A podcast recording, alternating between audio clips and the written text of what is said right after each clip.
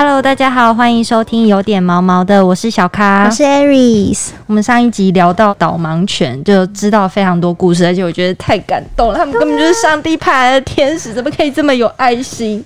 就是看到就觉得哇，就是一只导盲犬背后不知道付出多少努力的那种感觉。老师上次有说过，一只狗狗需要培育它，就需要花七十万基本款，对，七十到一百万，就要七十万了。所以呢，今天一样，我们邀请到 Sunny 老师要来继续跟我们。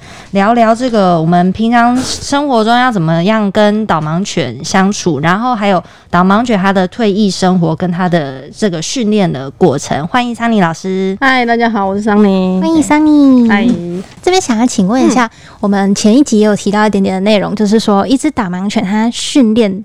OK，成功了之后，我们还要去跟这个视障朋友来做一个配对，对。然后这个配对的过程就是很像相亲一样，可不可以请老老师帮我们介绍一下这个配对的过程到底是怎么样呢？对啊，他们要怎么配对呢？对，说说相亲其实也是蛮像的，但是我们是高级的相亲，不是随便路边的相亲。好，那来相亲的人，我们就是来申请的使用者。那我们首先一定要对这个人有全盘的了解。嗯，好，比如说你的经济经经济状况如何？好，那你做呃，你的那那的个性如何？你是很急就做一件事情，还是你会缓缓缓慢慢的，好沉稳的做一件事情？好，那还有你呃对待动物的态度是怎么样？你是把它当做工具在使用它，还是你是把它当做好伙伴在爱护它？这是差异很多的，所以并不是只有对你全权的了解，我们可能还是要有时候会透过你的亲朋好友啊、你的家人啊，或者是你工作的同事去。间接也会了解到最真实的你是什么样的情况。嗯，这整个过程就是非常像要交往前，就是身家调查。这个男朋友他财力 OK 吗？身高 OK 吗？聚会的时候一讲到那个男生，然后就大家就拿出手机。对啊，他 他他很肉搜，他会不会骂我这样子？对，所以导盲犬跟呃我们视障者的配对也有点像这种感觉。对对，所以要。全权的要全面的去了解这个申请人的状况，对他详细了解之后，我们才可以依照他的特质去帮他呃挑选一个最属于他的伙伴导盲犬去配合他。嗯，比如说这个人他走路很快，他就很急。那他如果走路就快快快快快，然后你配给他一只啊慢慢走，妈不用急啊，很 悠哉悠哉。稳健的慢慢的向前行的导盲犬，他们可能就会 合不起来啊。主人说啊我上班要走走走，然后导盲犬就是啊慢慢来不急不急，那就是会很痛苦，个性不太合，对，就走路的频率可能就不太合，不太适合啊。那所以如果他啊走路很快，那我们可能就会选择一个哎走路也蛮快的，适合他。走路速度的狗狗，那两个走起来就会蛮有火花的。嗯，这是比较基本的、比较简单的介绍，所以基本上就一定要先详细了解使用者。嗯，好，那再选择适合他的狗狗去帮他配合、媒合这样子。嗯，了解。对，那比较常遇到没有办法配合的。状况通常是出在什么样的事情上啊？有时候是，比如说他转换工作，好，有时候是转换工作，原本是可以使用导盲犬，然后后面可能新的业主不这么喜欢动物，可是这样可以吗？不是应该要让他们对？可是对啊，可是如果因为老板如果他他有堪忧的话，那你在经济跟工作跟伙伴这边，你就要去抉择这件事情，因为老板他还是有权利说，哎。可能不是会因为狗这个原因让你不能做，可能会用别的原因啊，他不也许不会真的告诉你他真正的想法。嗯，好，那你在工作的这个经济跟使用狗狗这个状态，你就要去衡量，就有一个天秤在那边。嗯，那我我是要工作吗？还是我要我的导盲犬？那我其实我们很多的视障者就是，啊，那我不要这个工作，我再找，我就是要跟着我的，我让我的导盲犬要一直跟着我，我们要一直在一起，就是他的伙伴，就是他的眼睛，对，就是他的眼睛。所以雇主这样拒绝，好像有点奇怪。要有狗有狗毛，客人如果有客诉什么很麻烦，好，所以所以有时 尊重大家。对，我们 ET Today 是有宠物日，欢迎大家来带带带狗来上吧，这样，嗯，对，或者是有时候申请者他觉得，哎，都好了，我要申请导盲犬，他被反对，可能家人之类的。哦，家人也会反对，会反对，他会对，因为其实以台湾来看。台湾其实还是算属于保守一点，哦有时候大部分会觉得说啊，你如果把猪不红奔，哎，眼睛不方便，嗯，那你是不是就在家里就好？干嘛出去？哎，还要再用养一只狗？不行，你我要自力更生啊！你自己有照顾好自己，还要照顾一只狗吗？所以大部分其实，也许在家人或者是也许师长那边得到的支持，呃没有这么的多，那他们可能也会退却，哦、所以也有也有一些变数，其实变数蛮多的，变数蛮多的，所以我们都会给视障者很多的鼓励，说，哎、你其实可以做很多事情，你跟别人没有什么不一样，只要你勇敢去尝试，你可以做的都比任何可能明眼人都做得很好。真的，对，所以讲到用狗还不是这么快使用，第一步可能要先建立他的信心，嗯，让他相信他有这个能力。嗯，所以当每只狗狗让他们使用，我们都会非常的会非常感动这个配合，因为导盲犬它它并不是说像。前面两位主持人有提到，它训练的成本可能就要将近百万，对，将近百万。那我们又是全权免费，免费的让视障者去使用这个犬只，对，免费的。那我们当然会希望是嫁女儿的心态，希望你好好的去珍惜它，对好好好的去照顾它。对，哦，所以只要他们没合，然后主人又很爱它，我们其实都很这个过程都是非常非常感动的。不管是他从小养他到大的寄养家庭，或者是训练他的老师，或者是视障者的亲朋好友，就是整个过程中，我觉得都是蛮感动的过程，嗯并不是只是单单哦，我用你的一只狗，嗯不是这么简单的事情。就是动员了很多人的力量来让一个视障朋友的生活可以更没错，更好一点。对，没错，他就不用依靠说，哎、我要出出门，我要问你说，哎、你有没有空啊？我也，嗯那你可不可以带我带我去哪里？不用，他以后只要有一只狗，他即使是半夜想要去路口买个东西，他都不用依靠人，他只要牵着他的狗，他想要去任何地方，他都可以去。嗯，嗯刚刚桑怡老师有讲到说，这个视障的朋友跟他的导盲犬几乎是二十四小时在黏在一起的。对，那可不可以老师可以帮我们再稍微的介绍一下，就是智障朋友跟导盲犬平常是怎么样配合的？还有这个导盲鞍这个东西到底的那个操作的原理是什么啊？哦，他们配合，他其实生活的方式很像，就是他跟我们平常生活方式其实很像。嗯，好，或者是他在学校跟老师生活方式其实就是一样，就是一般人生活的状况，就是你起床之后，你要先你的狗狗要不要，你要不要上上厕所，要不要先梳理自己，要不要吃早餐？嗯，那、你的狗也要做这些事情啊。对，好，那也要上厕所，也要吃早餐，要不要梳理它？它要出入大众，它要出入公共场所、营业场所，你的导盲犬可以脏兮兮吗？可以 臭臭摸摸吗？可以毛这样掉的满天飞这样子？好哎，遇过的导盲犬真的都不哎臭哎，那那对啊，绝对是不行，完全不臭啊，我觉得超厉害的。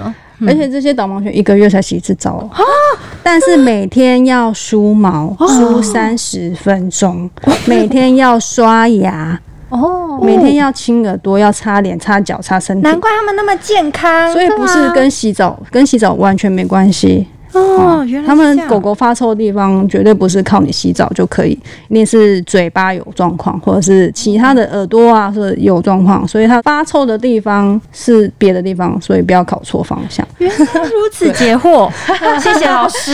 哦，所以刷牙比洗澡重要太多了，好不好？各位各位优秀的事主，顺便宣导一下。对梳毛也很重要，所以嗯他们走到哪里才会毛满天飞啊？就算有法律保障你进入公共场所啊，你毛这样飞这样飞这样，嗯，观感不佳，对，观观感实在。是会非常的不好。嗯，你哦所以，你毛不会飞。对，所以视障者要喂他吃饭喝水，还有最重要，那他看不到怎么捡大便，要教他，对不对？哦，我跨膜啊，怎么剪晒？晒要不要剪？大便一定要剪啊。嗯，对，好，剪大便，然后整理怎么梳毛，怎么打理它，怎么判断你的导盲犬有没有生病，有没有受伤，你这些基本照护都会之后，接下来才谈到怎么走路。嗯好，走路就是牵起你的狗，依照你的指令，好，出发喽，我们要去做捷运喽，就咚咚咚咚咚带你出门。那做捷运中间又遇到很多过程，嗯，好，就是出门啊，路口要停啊，危险要停啊，那逼卡等 B 卡啊车。，B 卡要在哪边逼？对啊，他会去找让你逼卡的地方我好，像有看到影片，是他会用那个嗯头这样子。找找椅子。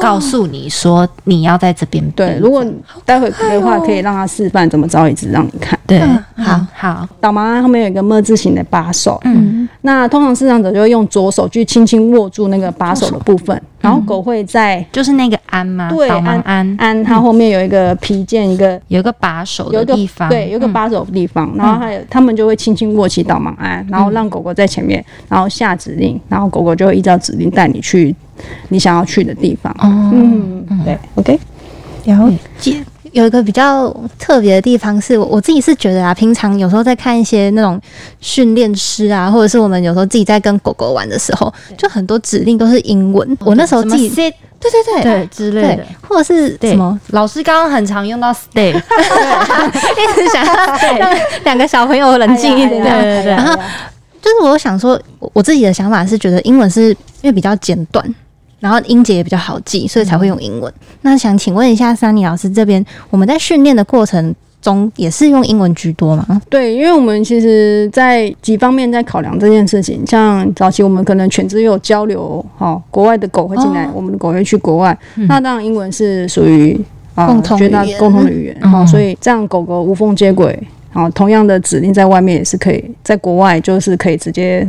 通去执用行直接，嗯。然后第二个是呃，因为英文的音节就非常的简洁，嗯，狗会了解你想要表达什么。那如果是中文的话，就会带有很多个人习惯的结尾词，比如说坐下啦，哦，坐下吧，哎，坐下好不好？哦，你坐下。跟老师讲一样的话，对，然后 这个这个贼亲切哦，对啦。哎，这每一个东西嗯。在狗听来都是完全都不是同样一件事情，哦。它会不知道，哎，你在到底是想要像我坐还是拉，就是对 好，那可是如果英文就不就会 sit，他不会 sit 啦，哦 sit 吧，哦 就如果这样讲，我也是蛮困扰。懂懂懂，嗯，嗯，这个在理解度，它是绝对是跟中文名是差接收的讯息比较快转换你，让它越清晰，它在达成你的指令的执行度就越好。哦，你的挫折感跟它的挫折感就不会这么的高。嗯就觉得哎、这狗怎么都不听话，然后狗也说哎、你这个人怎么都不听话，都是两个就是在鬼打墙。鸡同鸭讲。但是确实在早在初期使用者跟狗狗配合的时候，我们就是因为他从小时候到老师这边都是使用英文嘛，所以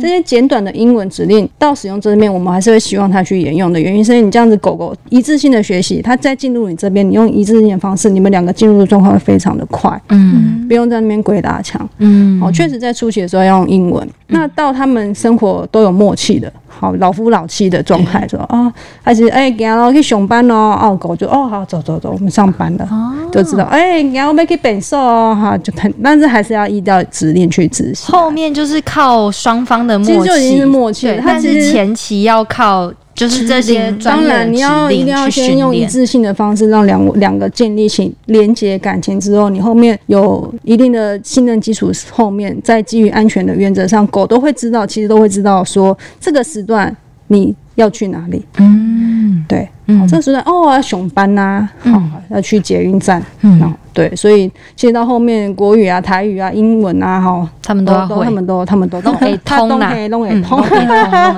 比人还厉害。跟我们自己在养宠物也一样啊。对啊以前小时候就是要很比较多花一点心思，可能教他一些指令，或是教他听懂自己的名字对。后来只要听到一个字，他就会冲过来，可能想吃东西或者听，到对临时的代指声吧，对对塑胶袋叉叉叉这样。对。对啊，没错。那老师，你训练他们，像老师是导盲犬的训练师，嗯那还有一个是指导员，嗯哎、就是这两个的差别会是怎么样呢？训练师，呃，指导员就不训练吗？呃，我觉得指导员是一个更高阶的一个状况。哦那你在训练师首要的任务就是你了解你的狗，跟嗯你要了解它的个性，你要用什么方法去训练它。嗯好，你要对，那你要知道说这只狗现在的弱点在哪，你要怎么去克服。其实绝大部分，大概绝大部分都是在处理狗的问题。嗯嗯你要了解，非常了解这只狗是什么状态。嗯嗯好，那等呃训练师他有一个门槛，就是他必须要训练到六只成功的狗狗。可以所谓成功的狗狗，是它成功跟视障者配合去生活的狗狗才叫成功。要具有这样六只出产的狗狗，你才有资格去考试。不是说训练六只你就成功，不是，你还要去考试，你要考过了，你才成为训练师。OK，、然后你到了有你这个资格之后，你往上一阶去啊磨练的就是我们导盲犬的指导员。那指导员的话，它的重点就会在于怎么帮视障者培培育他，好去栽培他，让他可以跟导盲犬一起生活，一起走路，一起、对，一起去做生活上需所要的需求。嗯，那所以像我刚刚说的，那对人就要非常全面的了解。哦，对，好，那如果当这个视障者他有一些啊，比如说退缩或信心不足的部分，你指导员要怎么帮助他？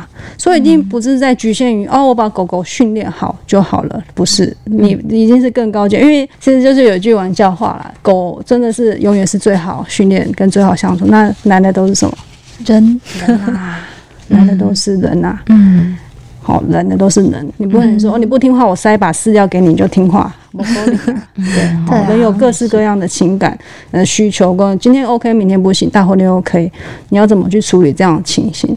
一定会遇到非常非常多的挫折。有些人他可能想要申请导盲犬，可他心里就有好像有一点点怕狗。嗯他说他不怕，可是其实你指导员看得出来，他其实是有点担忧的，有点怕狗的。嗯，那那你之后要怎么去照顾他？你要帮他梳毛，你要帮他捡大便呢？哦，所以对人要非常全面的了解。好，那有时候还要听出那个人的心真正心里的话。他表面会说：“哦，没有，我觉得很好啊，我觉得他心里其实他真的有问题，他有他不会跟你讲。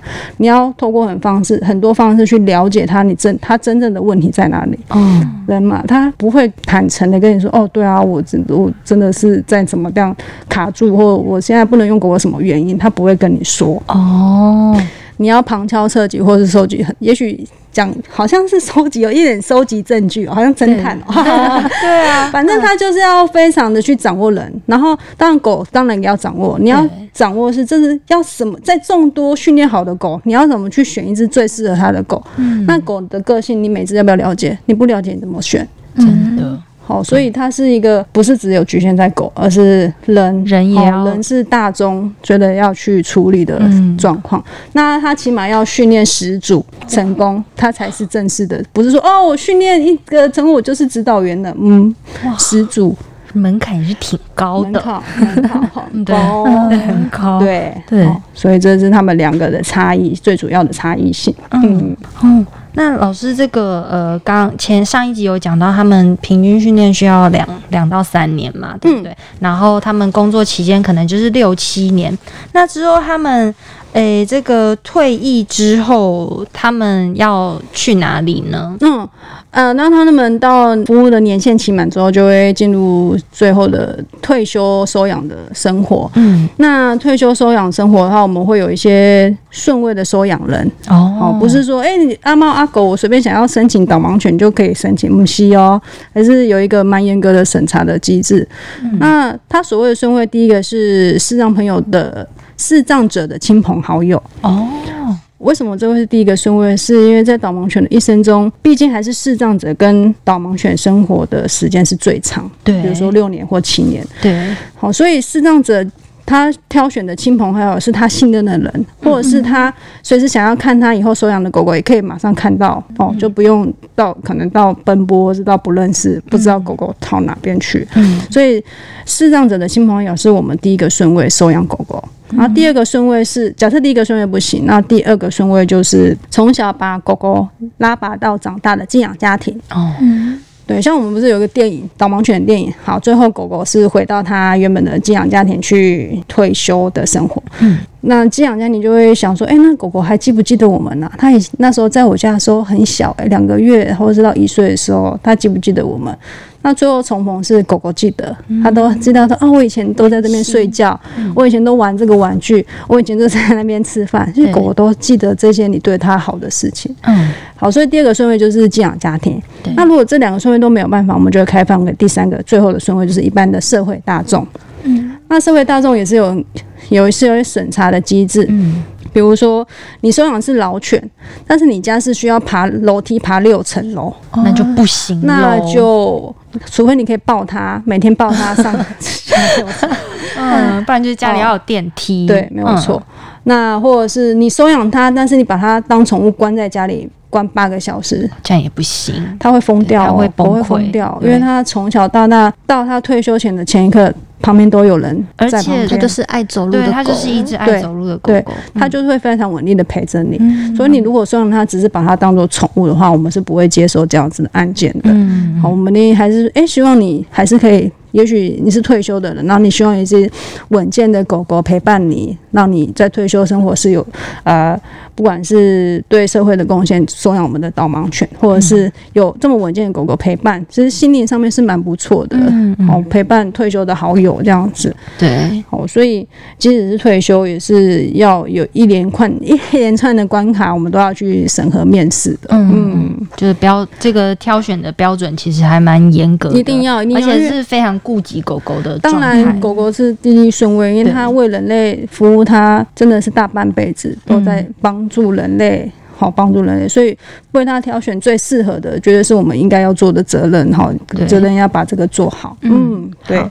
老师，那这个刚刚讲这个是退休的狗狗嘛？那假如说前期训练，它 就是已经通过那个健康的阶段，但是嗯可能训练就是一直没有过关的话，那他们这样没有结业，总不可能一直耽误他们的人生。那对对。这部分的话，他们要去哪里呢？，对，嗯那我们不会说他不适合当导盲犬就不是一只好狗，绝对不会是这样子。对，比如说，我听到说他真的太喜欢嗅闻了，哦，我真的是他真是好好奇心太旺盛。要盛，去我们的那个守住我们台湾猪。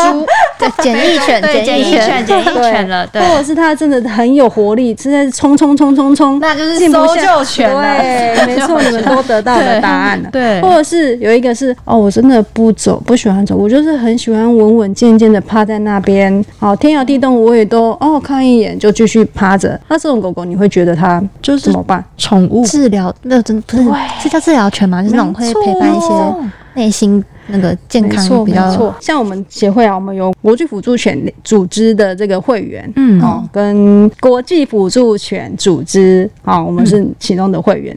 那我们可以训练我们所要的呃服务犬出来。那我们目前像我刚刚提到的，就是比较慵懒，好，比较 应该说很沉稳，它不会因为外面风吹草动就大惊小怪，它也不会随便的起身，就是你看到它就是一个很稳健的存在。那它就适合在可能像医院服务，像我们、我们就有一只在呃我们那个龙总大的病房服务的狗狗，叫欧巴，台湾有没错，它就进驻在那里。我不知道，我台湾有是国外电影哎，没有，它就是用我们台湾导盲犬协会就是培育的辅助犬。哦，那对它它的个性就是非常的沉稳稳健。嗯，哦，它就是它虽然不适合做一直走路的导盲犬工作，但是它发挥它非常非常大的优秀的它的优点。嗯，好、不管是护理师啊、医生啊、病患，只要他在旁边，只要摸着他。好，氛围就不一样，甚至病患就不想让他离开房间，就 就是在我房间，不要走，不要走。嗯，对，所以他们渲染人的能量跟力量是非常强大的。他即使什么都没有做，他就静静趴在那边，疗愈的效果也是比跟人的语言啊、人的 touch 就嗯都是那些没有办法去比拟的。所以并不是说他没有办法做导盲犬，只有一条路，除役退休做收养犬，不可能，因为我们花了非常多的心力在培养它。对所以它即使不能成为导盲犬，它一定有它非常厉害的地方。对，我们要帮它转职，找到适合它的路，去让它有兴趣的，也许去为人服务，或是展现它的长才。其实狗狗它有事情做，你会觉得啊，这样还要让它去工作。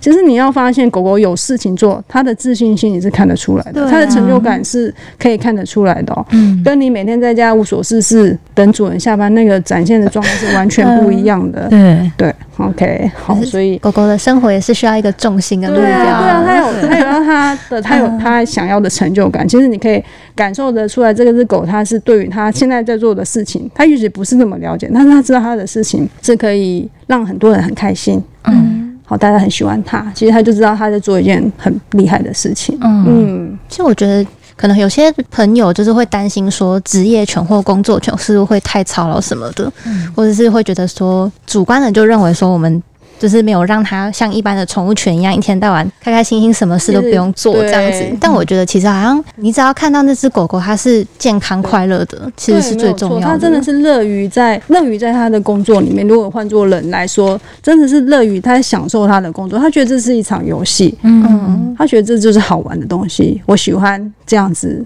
跟着人去，比如说收人去找东西啊，然后去都是一场游戏，他觉得就很快乐。嗯对，真的比自己在宠物犬在家就是无所事事啊，然后没有活动，然后又有一些可能一些问题呀、然后体育过剩的问题，在家里破坏、吠叫、焦虑，都会有一些状况产生。相较于这些，那这些工作犬确实充分的发挥他们的长才，我觉得是很棒的。嗯，了解。嗯，那想请问三怡老师，嗯就比如说像我们这样一般的，我们两个啊，或是听众朋友，我们将听完导盲犬的培育过程之后，我们也想要替这个协会来尽一份心力的话，我是想说，假设因为像刚刚三怡老师有听到寄养家庭的训练，嗯，就假设我们想要当寄养家庭的话，会有什么样的条件吗？对我们其实协会一直来都有在招募我们的寄养家庭，嗯好、这个志工义工的行列来帮助我们培训导盲幼犬。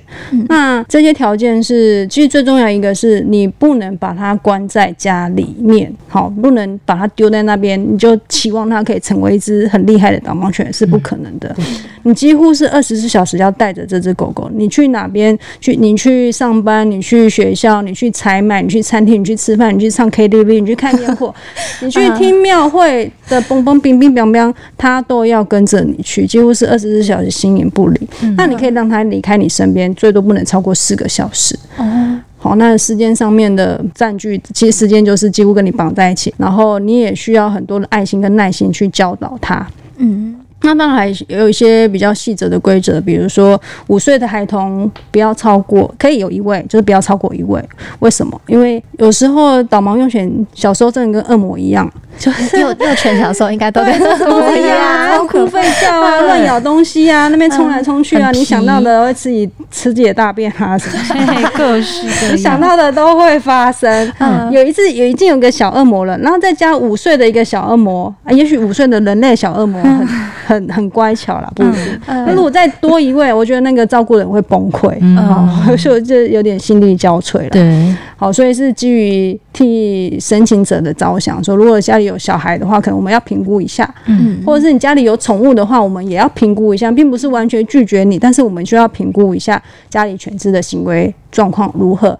因为有句俗话说“狗学坏非常快”，好，所以 有押韵，有押韵，这对学校狗学坏就是在 一下子就一可以天内就可？以学坏了对啊，你让他学好，学三个礼拜都学不起来啊！耶啊，哎，这个所以孟母才要三哎，千。要签很久哈，所以我们会评估一下家里狗狗的状态怎么样啊，行为规则规矩如何？OK，嗯。好，所以这些是一些我们的基本的条件，这样子。那如果我很想要当这个寄养家庭，嗯。也愿意付出这些时间跟精力，啊但我很担心我不会教的话，要怎么办？对对对，不用担心，因为我们学会绝对会手把手的教你每一个步骤，从嗯。从吃喝拉撒睡到如何教他玩，如何教他不要捡东西啊，如何教他正常的行走、快乐的行走，我们都会手把手的教每一位的那全。包了啦，全包。你不用怕，没错。只怕你不想养而已。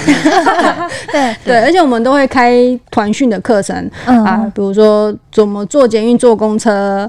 好，公车我们还特别去请我们的公车的业者，我们写申请单过去，然后请他特别有一台公车让我们去练习。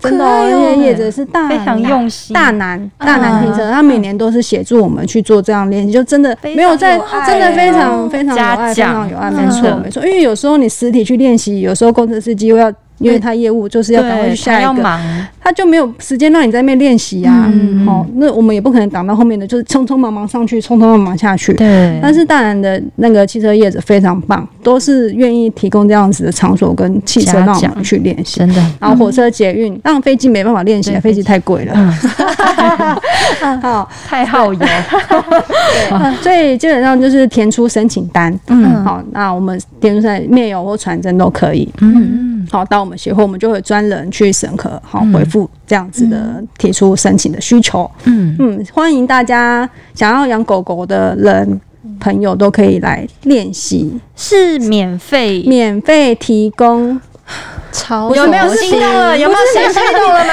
我们那个会附上一些网址。开始变成一个电视购物平台。讲错了，不是不是 不是说哎，狗狗免费品，不是不是是是你教这只狗狗你所需要的费用，你给它吃的饭钱，嗯它看医生的钱，它的预防针、它的预防药、它的狗碗、它的玩具、它的小贝贝、它的小毛巾都不用花你任何一毛钱，都是协会全额负担。你所要花的就是你的时间、跟你的耐心、跟你的爱心。嗯。我们只需要你这三个东西就好了。就是三个卑微的小要求，希望大家对。踊跃的来，就是帮忙，不需要花帮忙就是养我们这些未来要服务社会的狗狗，对，教导它成为有礼貌的小天使，这样子。嗯，真的、嗯好。老师要不要再帮我们就是宣传一次那个就是你们募款活没动？对，我们呢，在九月六号到十月八号，在泽泽平台有一个叫做权力加加倍倍，加倍奖励 加倍，对把它化作行动的一个这个助粮的行动嗯啊，就是你募你募资募款给我们呃。捐款给我们，我们就会有呃帮我们做一个新的训练车的一个募款之的活动，这样子。嗯，好。然后还有就是义卖一些口罩啊、周边商品等等的，对不除了这？个我们这个期间限期期间限定的募资的活动之外，我们长期就是在协会都会有一些脸书官网都会有我们义卖商商品的贩卖，嗯比如说很实用的狗狗导盲犬造型的口罩啊，或者是也很实用的二零二二年的桌挂历啊，都非常的实用，所以